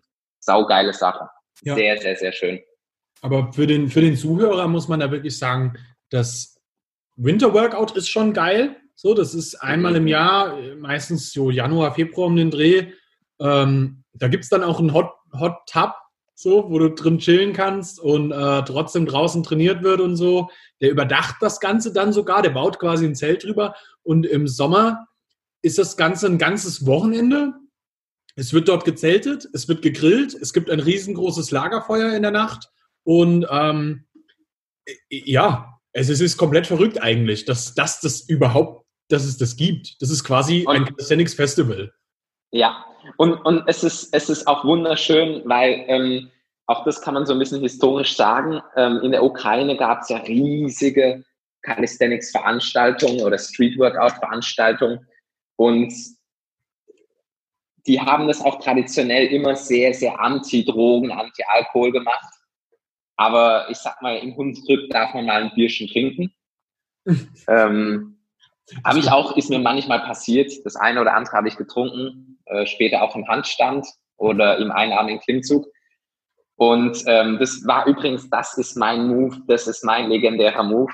Ja. Das, das Bier über der Stange. Ähm, Move, ein, ein, ein Bier im One-Arm über der Stange trinken. Gehört dazu. Und ich bin ein schlechter Trinker. Das heißt, ich muss mich lange oben halten. Und man kann übrigens auch einen sehr schönen Progress zwischen 2016 und 2017 sehen. Also viel höher gehalten, viel souveräner. Absolut. Ja. Das, ist, das hast du perfektioniert. Genau. Aber dann ja. weiter. 2016 waren wir jetzt. Ähm, ich, ich, ich, vielleicht noch eine letzte Sache. Ähm, was halt so schön am Hunsrück ist, ist, dass es mh, hm, so auf die deutsche Szene auch zu geschnitten ist oder einfach auch so passiert. Ähm, das heißt eben, es ist nicht antialkoholisch, sondern es ist ein schönes, ausgelassenes Feiern und man kann sich kaum vorstellen, was zum Teil für PRs dort gemacht werden, mit oder ohne äh, Sprit im Blut. Ähm, vorher, nachher, also es, es ist einfach super, ja. diese, diesen Spaß zu sehen und wo man sich dann auch am Packboard battelt. Wer kann den weitesten Packboard-Griff machen? Und so Sachen. Sehr, sehr, sehr cool. Also einfach nochmal wirklich pure Liebe an Norbert und auch seine Frau, die natürlich ähm, äh, das auch ganz mit hostet. Ja. Das ist so geil. Alright. Ähm, ich glaube, 2016 war dann auch wirklich so ein, so ein Wendepunkt für alles, weil ab da fing es ja an, dass gerade auch in den Weighted-Wettkämpfen Squats integriert wurden. Oh ja. Die, the Curse. The Curse. Ich glaube, der allererste offiziell war Berlin 2016. Also Bar Warrior hatte eine Dreierreihe mit 2016 Bremen, 2016 Berlin und dann Anfang 2017 als dritte, äh, schätze ich, war Metzler. Richtig? Genau. Genau. Und ähm, eben in Berlin fing es mit den Squats an. Und äh, das war wahrscheinlich der Moment, obwohl ich eine Zeit lang noch vielleicht einen kleinen Vorsprung hatte, wo ich dachte, okay, jetzt ist now is the time for retirement. Nein, bei mir hatte das vor allem andere Gründe. Ich habe 2016 mein Jahr verplempert, ähm, mich auf Armdrücken. sehr, sehr mit Armdrücken auseinanderzusetzen und mir komplett beide Ellbögen links und rechts zu zerschießen. Das Einzige, was mir aber übrig geblieben ist, ist, dass ich dann 2017 konsistent den One-Arm-Pull-Up dominiert habe. Und ich glaube, das hatte tatsächlich mit den Curls zu tun, die man gemacht hat. Und obwohl ich mir die Ellbögen erstmal stark geschädigt habe, nachdem sie dann regenerieren konnten, war ich 2017 stärker als je zuvor. Das ist interessant. The Return. Revenge of the Sith. The Empire Strikes Back. Oh, heute, heute ist 4. Mai. Heute ist 4. Mai. May the 4th. Be with you. Sehr schön. Jetzt weiß der Zuhörer, wann wir das ganze Ding hier aufnehmen. ähm, 2016, da fing das dann an mit den Squats. Das war auch relativ interessant, weil zu dem Zeitpunkt ist dann auch langsam wirklich anfing mit Wettkämpfen auch zu eskalieren, sage ich mal. Weil ja. immer mehr, mehr Teilnehmer, mehr Niveau, mehr Gewichtsklassen, mehr Ausfüllung. Äh, und es kamen natürlich Übungen dazu. Ganz, ganz früh war es nur 32 Kilo Pull-Up, 48 Kilo Dip. Dann kam der Bodyweight Muscle Up dazu und irgendwann ähm, auch jetzt, ich glaube, sehr auf deinen Mist gewachsen. Natürlich kam es One RM dazu was sich halt mittlerweile äh, als recht ernste und auch ähm, nachhaltig oder lang tragbare Sache rauskristallisiert hat. Das ist jetzt ein sehr fast forward, was auch dem geschuldet ist, dass ich seit daher nicht mehr immer super nah an der Calisthenics-Szene dran war. Das heißt, da könnten wahrscheinlich andere Leute viel besser erzählen.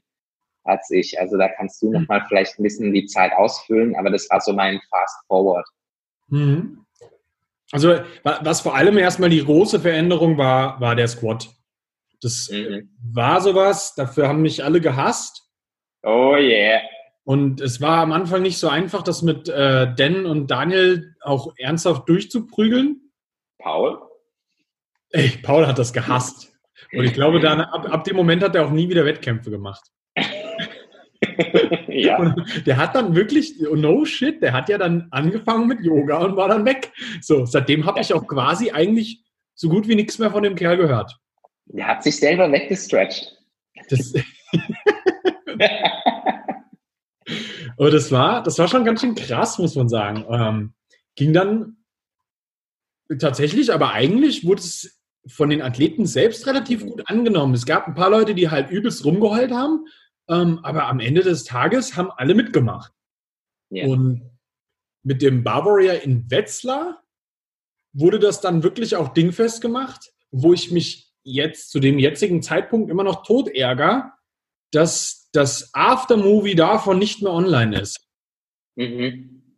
Das, äh, der, der, der, da gab es irgendwelche Logo-Probleme weswegen das von YouTube wieder runtergenommen werden musste. Aber das ist eins der geilsten Videos, die von Wettkämpfen je gemacht wurden. Und da muss man sagen, das war auch mit einer der allerersten Indoor-Wettkämpfe von Kali, die wirklich reines Calisthenics waren, wo wir mal richtige Zuschauermengen hatten. Also mhm. da hatten wir über 300 Leute in der Halle drin und es war schweinekalt in einem fucking Januar. Oh, ja. mhm. Ungeheizt. Jetzt explicit, ich habe fucking gesagt. Ähm, ähm, ja, und, und das war, das war wirklich geil. Wirklich, das, das war auch sehr, ein sehr schöner Wettkampf, wie ich fand. Kalt, aber schön. Mhm. Und ähm, wobei der, der, der hat mich auch fertig gemacht, weil die Orga davor, das war wirklich so mhm. viel, das hat mich fertig gemacht. Ja. Ich war damals leider nicht da, weil äh, ich Konzert mit dem Uni-Orchester hatte. Ich spiele mhm. Geige. Mhm. Und da hatte ich eben das Konzert, äh, musste dort meiner Pflicht und auch Leidenschaft nachgehen. Und äh, bin dann erst wieder in, ähm, später im März an der Passion in Bremen für den Bar Warrior äh, dazugestoßen. Genau. Und da gab es dann das erste Mal sogar zwei Frauenklassen. Mhm. Einmal die Beginner-Frauenklasse und einmal die fortgeschrittenere Frauenklasse, weil wir das was Problem ich hatten. Mhm. Was ich persönlich sehr sinnvoll fand, es in diese, also einfach flexibel einzuteilen. Ähm, ja, weil es sehr große Niveauunterschiede gab und aber man dadurch trotzdem den Beginnern ähm, die Möglichkeit geben konnte, ähm, einzusteigen. Und es waren, glaube ich, viele Teilnehmerinnen, also sieben oder acht Beginner, glaube ich, ungefähr geschätzt. Das war, also ja. wir hatten zu dem Zeitpunkt halt das Problem, dass die Mädels von uns aus Wetzlar so stark waren, dass wenn die wohin gekommen sind und das klar war, die anderen Leute nicht mehr teilnehmen wollten. Und das, mhm. weil, weil natürlich immer alle, gerade jetzt zu Anfangs war das immer so, die Leute, die auf Wettkämpfe gehen wollten, die wollten die natürlich gewinnen. Und wenn die sich selbst nicht in der Lage dazu gesehen haben, dann haben die halt einfach Stommer schlichtweg nicht teilgenommen. Das, was super schade ist. Ähm, aber wir dadurch mit Bar Warrior dann so ein bisschen diese Möglichkeit geben konnten, dass wir zwei Klassen einfach eingeteilt hatten. Bei den Männern hatten wir das Problem übrigens nicht. Ähm, ja. Aber die Mädels hatten echt ein Problem. Und dadurch konnten wir wirklich viele Mädels für den Sport dann auch da rein begeistern, ähm, was die mitmachen. Und das war wirklich cool. So. Mhm.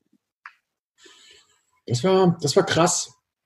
Da gab es dann ähm, also dazu muss man so ein bisschen wissen, wir haben ja mit Bar Warrior, haben wir ja ähm, verschiedene Preise immer rausgehauen. In Wetzlar hatten wir den, den, ähm, den Helm, der an die mhm. Erstplatzierten mhm. ging. Ja, das war ein, ein griechischer, also so ein, so ein Leonidas-Helm, weißt du? Mhm. Spartaner. Oder eigentlich der, der korrekte Term, ich bin übrigens auch äh, Geschichtsnerd, ist ein korinthischer Helm. So nennt man diese Form mit dem Backenschutz ja. und dem, äh, diesen schmalen Augen und dem Nasenschutz noch drauf. Ja. Das, das ist ein korinthischer Helm, aber auch getragen von Spartanern. Genau. und den hatten wir da als Trophäe. für, aber für alle, also auch für Freestyle, ähm, für alle Gewichtsklassen so. Da gab es nämlich am Ende ein wunderschönes ähm, Outro vom Gesamt-Aftermovie, wo du dann halt, keine Ahnung, sieben oder acht Leute mit diesen Helmen in die Kamera schreien hast sehen. So. Mhm. Das doch richtig cool. Ähm, und in Bremen gab es ein Schild zu gewinnen. Mhm. Und äh, das siehst du, also wir machen gerade einen Videocall. Ein Wikinger-Rundschild. Genau, das ist der Schild, der hier oben an der Wand hängt. Den hat dann, dann damals die Sinja gewonnen. Ja. das ist die Historie dazu. Und, Sehr ähm, nice, ja. Ziel war eigentlich, dass wir dann ähm, äh, in, in Berlin den nächsten Barbary haben.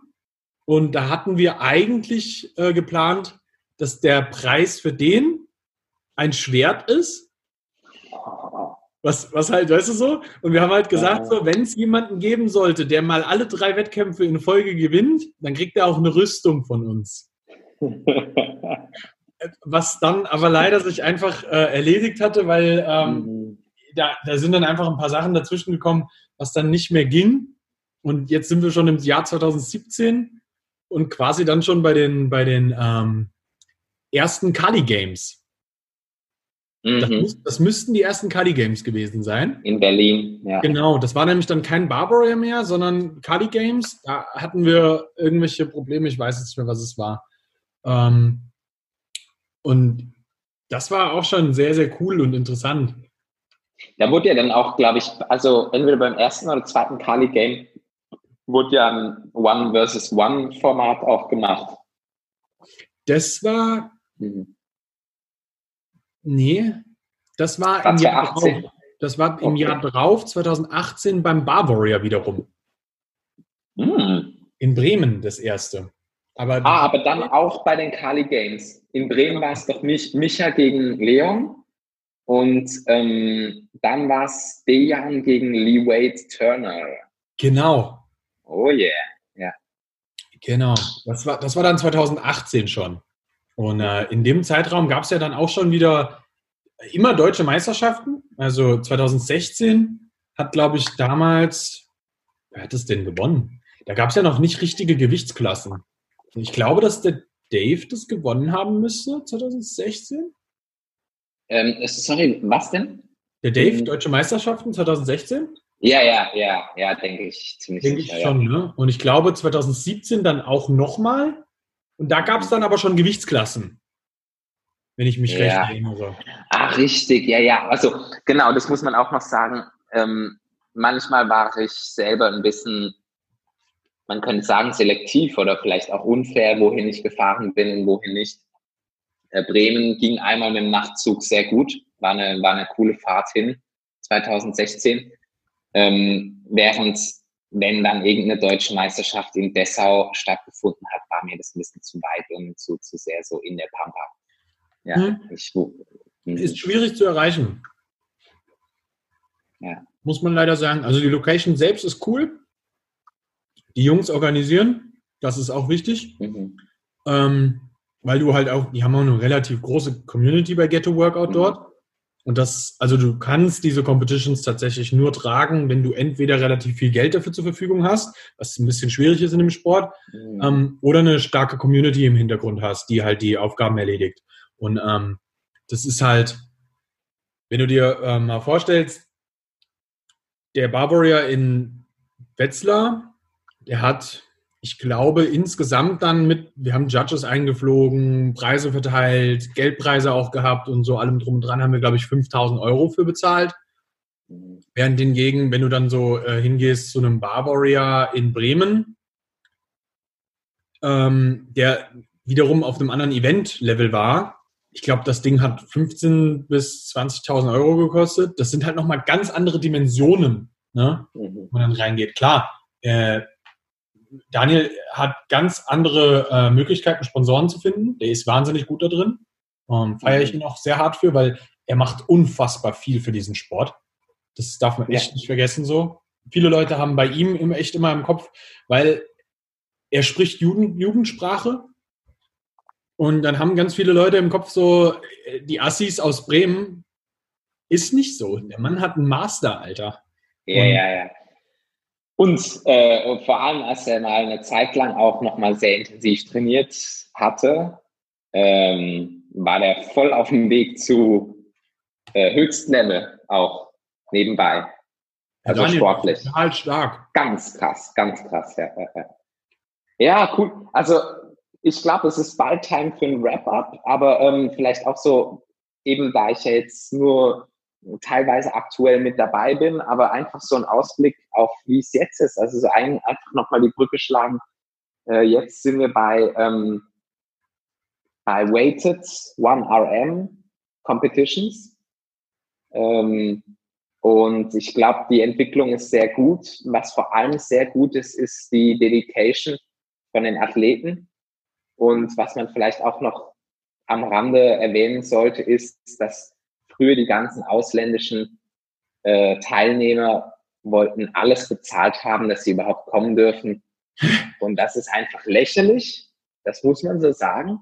Ja. Äh, in jedem anderen Sport kümmert man, kümmert sich der Sportler selber um die Sponsoren und ähm, äh, zahlt eine gewisse Teilnahmegebühr. Das ist bei einem stinknormalen Volkslauf so, da muss ein Verkehr dafür gesperrt werden. Ähm, ja, und aber das ist beim Armdrücken so, je, alle beim Boxen, alles hat eine Startgebühr, vielleicht auch eine Vereins- oder, oder Lizenzgebühr. Und es ist nun mal so, ähm, und ich glaube, das entwickelt sich dahingehend in eine gute Richtung. Mhm. Und insgesamt, ich glaube, wir haben viele Namen theoretisch auch vergessen. Soll, soll gar nichts ähm, irgendwie persönlich sein. Also wir sind jetzt auch ähm, schon, schon lang dabei, äh, einfach zeitlich in diesem Podcast. Ja, aber ähm, wir sind eine Stunde dabei, das geht noch. Also für die Geschichte, cool. die wir jetzt schon drin haben, sind wir gut dabei. Cool. Schön, schön effizient erzählt. Und ähm, aber eben, es, es gab so schöne Einflüsse einfach aus unterschiedlichsten Ländern, unterschiedlichsten Communities und auch ganz verschiedenen und tollen einzelnen Personen. 100%. So würde ich das zusammenfassen. Und ich bin wirklich sehr vielen Leuten für diesen Austausch dankbar und auch, ich bin jetzt schon ein bisschen älter, ich werde dieses Jahr 30, aber ähm, ich darf noch sagen, wirklich für damals auch die, die Motivation. Das ist, das ist jetzt echt ein, fast ein abgedroschenes Wort, aber die, oder vielleicht sogar mehr Inspiration, äh, die vor zehn, acht und fünf Jahren stattgefunden hat. Mhm. Da gab es echt tolle Leute aus, aus ganz verschiedenen Städten, Ländern und äh, auch Begebenheiten und Disziplinen mit Freestyle, Sets and Raps und brutalen äh, Maximalleistungen, egal ob es jetzt in einem Weighted ist oder in irgendeinem rausgegrindeten Skill. Ja. ja. Also ich ich würde das jetzt tatsächlich noch so ein bisschen abrappen, so zum, zum Ende hin, sage ich jetzt mal so, weil wir haben jetzt quasi eigentlich noch drei Jahre vor uns, die aber im Schnelldurchlauf, also man muss dazu sagen, die letzten drei Jahre, gerade im Weighted Kali, aber auch im Freestyle Kali, haben sich komplett überschlagen zeitlich. Da muss man ganz klar sagen, wenn du dir das jetzt anschaust, ich glaube, um den Dreh da so, 2016, 2017 irgendwo sind dann auch die jetzt unglaublich bekannten ähm, zwei Gesichter aufgeschlagen ähm, und, und auch wirklich groß geworden. So, das sind der Tonio und der Micha. Mhm. So irgendwo in dem Bereich müssen die dann auch. Dann in London. In London genau. hat es angefangen. Weil wir, wir waren nämlich gemeinsam in London, das weiß ich noch, auf dem Wettkampf vom Lee. Und ähm, mhm. damals hat der Tonio schon extrem stark gedippt. Ich weiß oh, noch, ja. dass der über ganz lange Zeitraum immer im Kopf hatte, ich muss die, ich glaube, 20, 20. 20 Raps, die 48er dippen. Und, ähm, und der, der, hatte damals sein äh, Kreuzband äh, relativ frisch gerissen gehabt. Und was der ja jetzt auch wieder schon beugt, also wenn man wieder, wenn wieder okay ist zu sagen, ist ja auch echt krass. Ja, sehr, sehr starker Junge. Toll. Mhm. Toll, toll.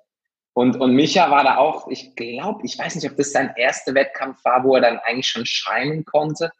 Ich glaube, er hat vielleicht den zweiten Platz gemacht, was in dem Feld extrem gut war. Ich, ich, ich weiß es nicht mehr genau. Und bei den Schwergewichten gab es auch hohe Nummern. Übrigens Maxim Risnik gewonnen.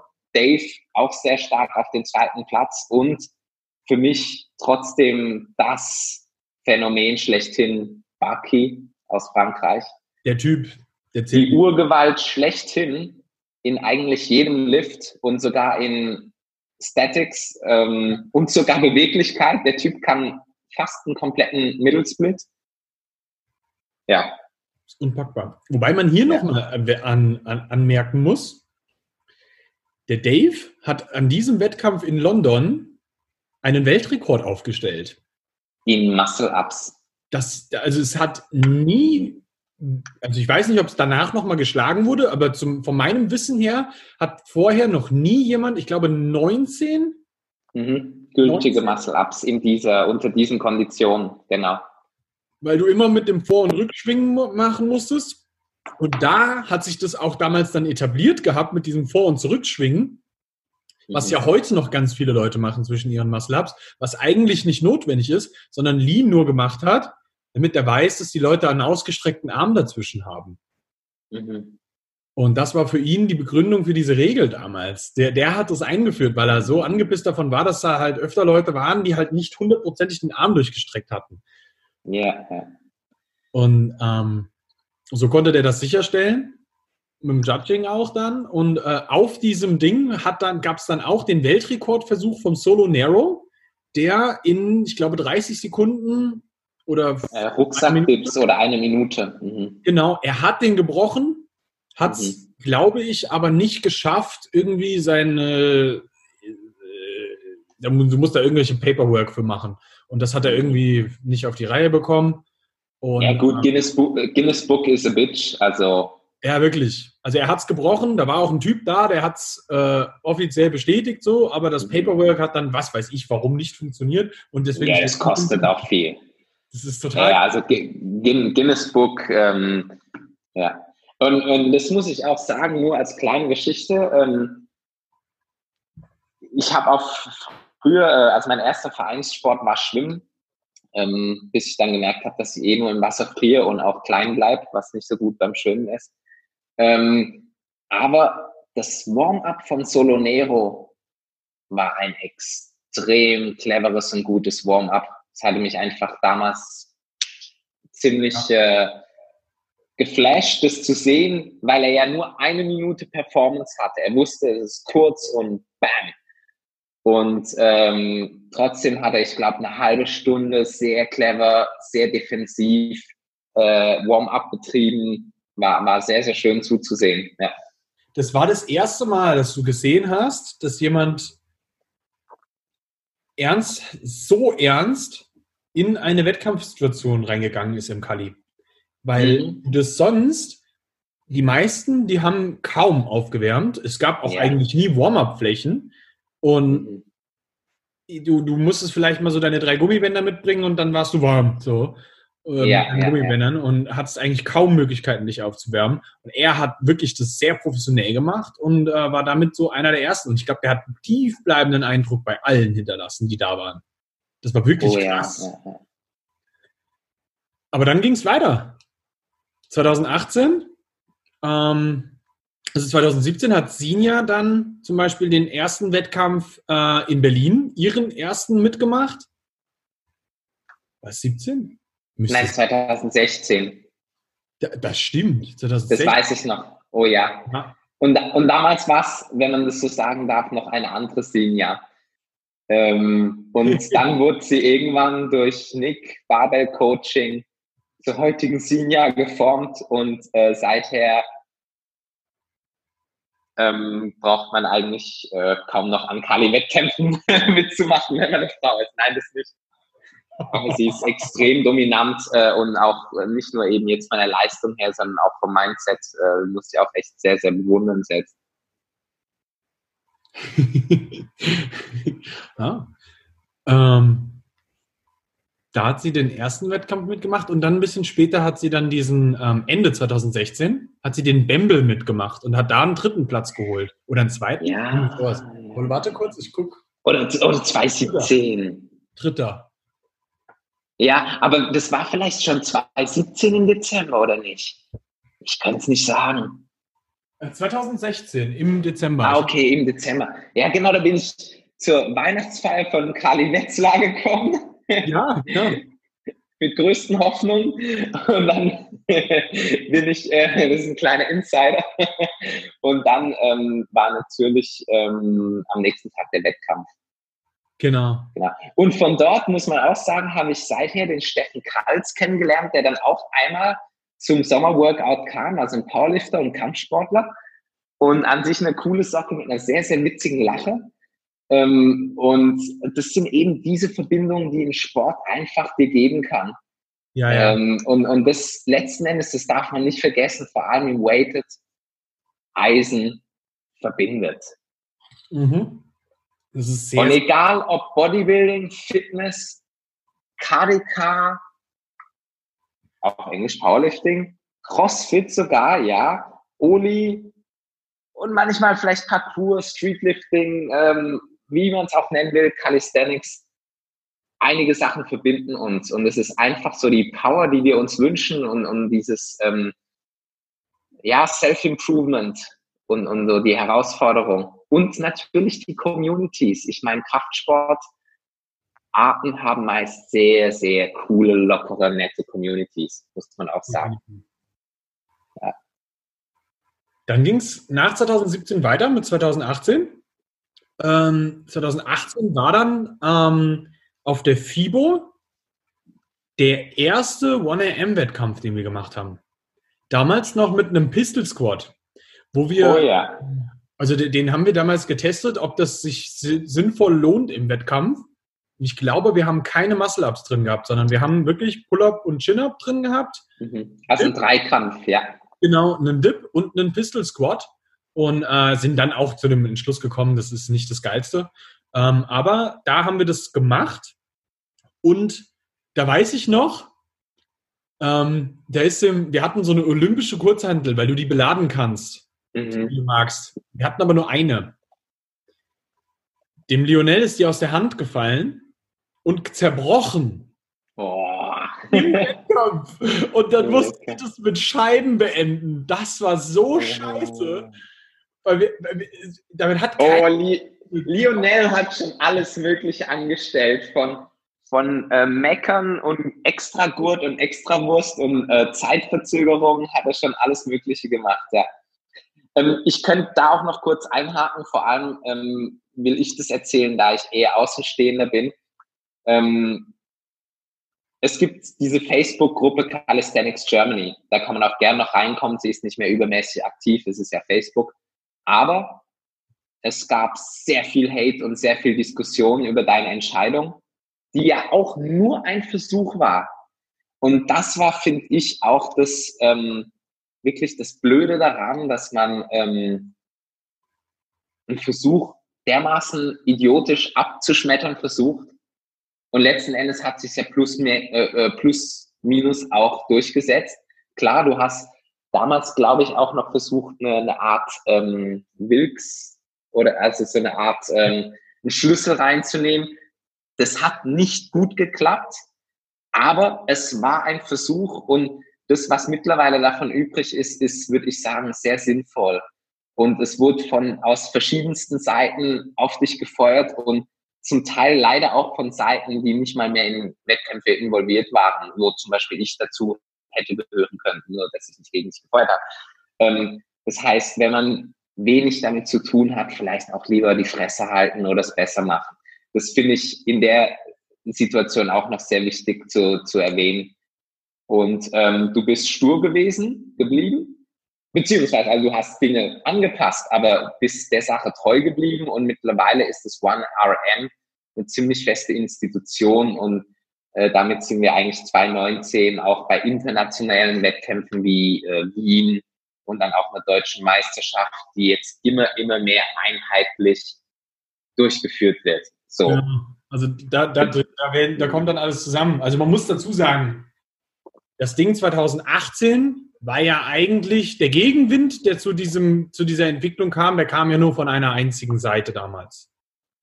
Ja. Und diese Seite hatte eigentlich nichts mehr mit Wettkämpfen zu tun. Und man muss dazu sagen, dass diese Wilks-Sache, die wir da hatten, da wussten ja alle Athleten drüber Bescheid.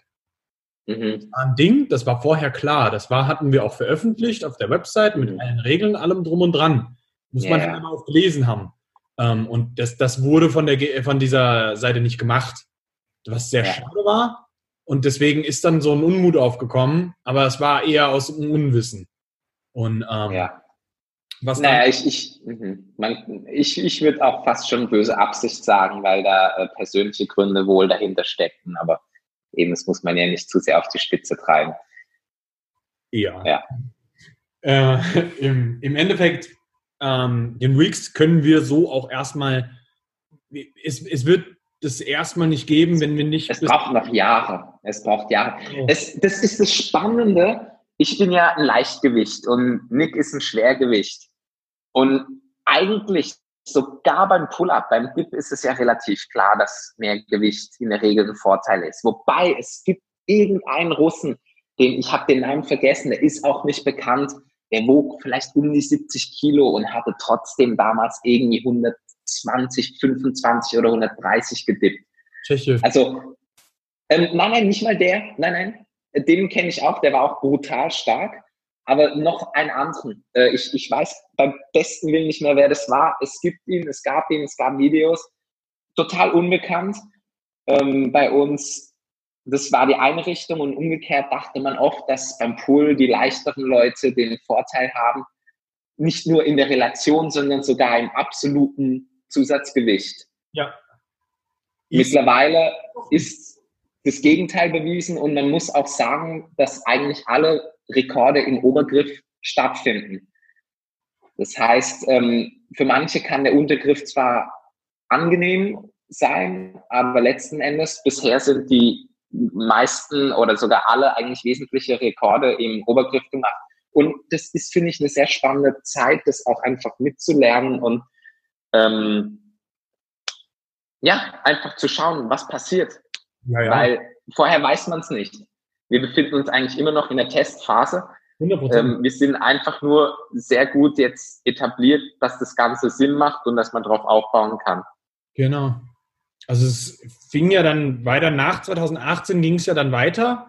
Ähm, dann noch mit den deutschen Meisterschaften und ich glaube damals 2018 gab es auch die ersten Squads in der deutschen Meisterschaft.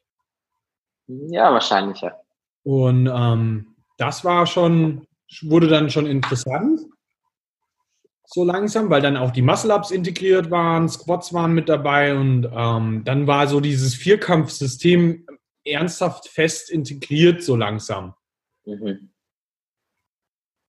War das so 2018? Ja, ich, ich meine schon, ja.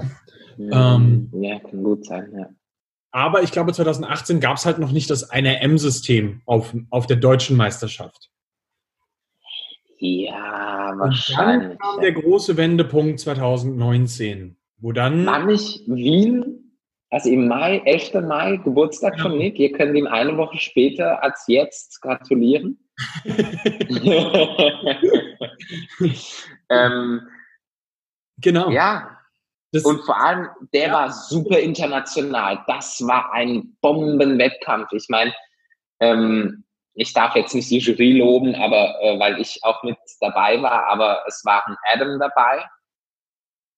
Ein, sehr guter, fitter, finde ich, Adam und auch, auch logischer Adam. So kennt man ihn nicht immer.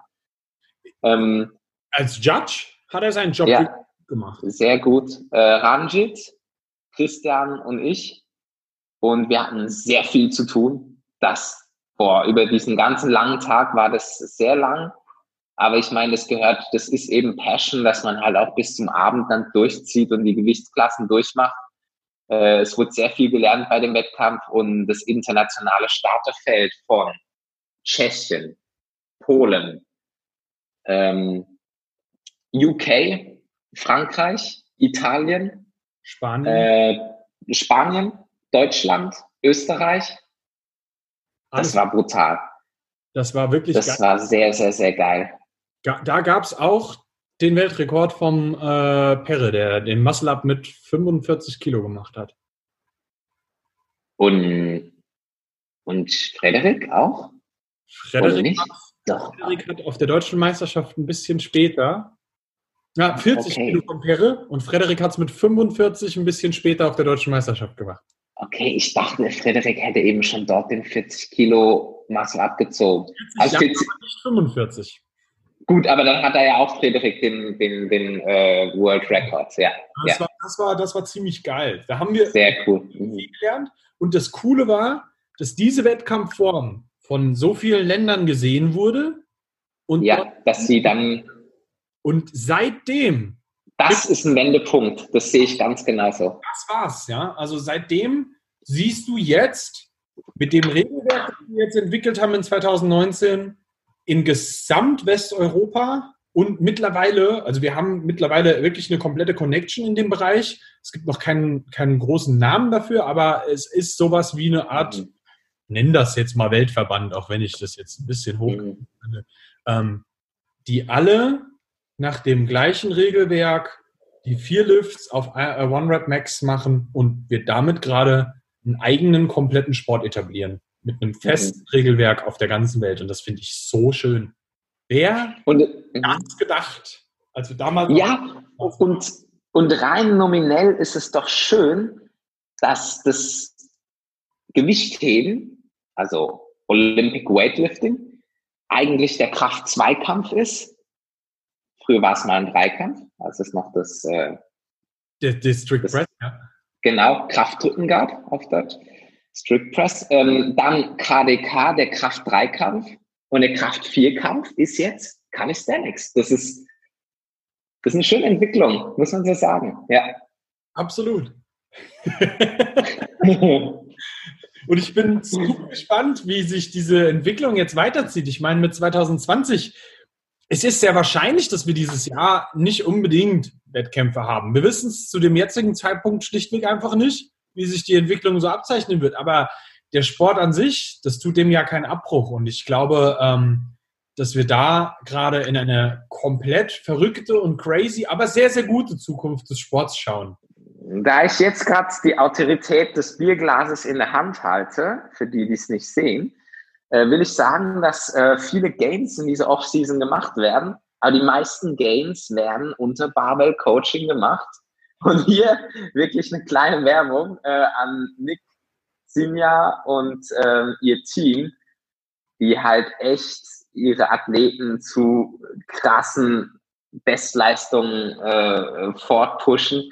Es ist, ich, ich, ich muss es ganz ehrlich sagen, für mich ist es ja was, was äh, mir Angst und Schrecken ähm, ein ein äh, und deshalb bin ich ja zum Judge und auch Pferdeflüsterer und sonst wie Artistik, Akrobatik, ähm, Guru eher geworden und habe mich aus, ähm, aus den zu extremen Kraftleistungen zurückgezogen. Aber mir wurde auch ein Angebot auf ein Comeback gemacht, natürlich unter den Fittichen von Nick. Vielleicht nächstes Jahr oder so. das wäre extrem geil. Ich würde mich mega freuen. Das wäre das wär echt epic. Und egal, ich, dann kann ich vielleicht schon fast eine Masterclass mitmachen, so äh, über 40 oder so. Ähm, vielleicht kann ich dann noch ja, gefühlte. Ähm ja, ja. Geil. Ich glaube, jetzt, jetzt, jetzt haben wir es zusammengefasst, oder? Mhm. Das, das war ja auch ein, ein kleines Announcement für früher oder später. Aber wirklich, also ich, ich, ich kann es nur sagen, ähm, wenn man was reißen will und von diesem Team Spirit profitieren will, dann ist man auf jeden Fall bei einem äh, Coach oder mit einem Coach sehr gut ähm, äh, unterwegs, der einem halt auch ähm, eine Community, ein Team bieten kann, was halt ähm, sehr, sehr kompetitiv und auch sehr erfahren ist.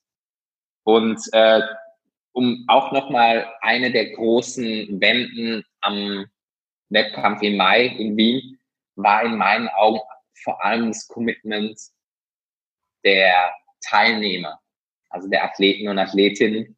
Und das war für mich sehr, sehr beeindruckend zu sehen, weil ich bin damals zu den, ich will sie kaum Wettkämpfen nennen, später wurden es Wettkämpfe, die müssen eher wie so ein Circus Act ähm, waren also auch ganz toll, aber eben es wurde von der Veranstaltung her professionell, aber vor allem durch die Athleten, die das echt ernst nehmen, einen weiten Weg auf sich nehmen und auch viele Hoffnungen und viel Vorbereitungen darauf ähm, hinbringen und ähm, ja, dadurch diese extremen Leistungen ähm, nach oben pushen. Und da gibt es wirklich viele Namen, die auch gar nicht jetzt erwähnenswert sind, die, die einfach zum ganzen Pushen in den unterschiedlichsten Gewichtsklassen Männer, ähm, also Herren und Damen, ähm, beidseitig, ja, wirklich eine sehr, sehr, sehr schöne Entwicklung, aber auch in meinen Augen definitiv da, wo es für mich in Wien angefangen hat. Das äh, habe ich damals so empfunden vor einem Jahr, genau. Mega schön eigentlich. Und ich muss es wissen, ne? Ich habe schon die, die letzte, äh, genau, die letzte, ähm, wie sagt man? Ähm, Dekade. Hin, Hinterhof, genau, Hinterhof-Competition mitgemacht, ja. Und du bist jetzt eine offiziell eine Dekade dabei, Matthias. Ja, ja. Das ist eigentlich verrückt. Geil. Das war ein super schönes Gespräch mit dir, Matthias. Wenn man Kontakt zu dir aufnehmen will, wo findet man das? Ähm, da die Kneipen momentan geschlossen sind, nicht in der Kneipe. Aber ansonsten könnt ihr mich auf Facebook anschreiben, Matthias Kegelmann, und natürlich auf Instagram könnt ihr meinen Namen eingeben. Mein Account ist at Plant Aesthetics zusammengeschrieben. Perfekt. Genau, ihr werdet mich finden. Freut mich. Vielen, vielen Dank dir fürs Gespräch, Nick. Es Danke ist ähm, echt eine Freude zu reden. Wir haben es sowas von spontan gemacht. Und äh, besonders in letzter Zeit finde ich unseren Austausch auch richtig cool. Ich bin gespannt, was es dazu noch mehr gibt. Ja. Ich freue mich. Servus.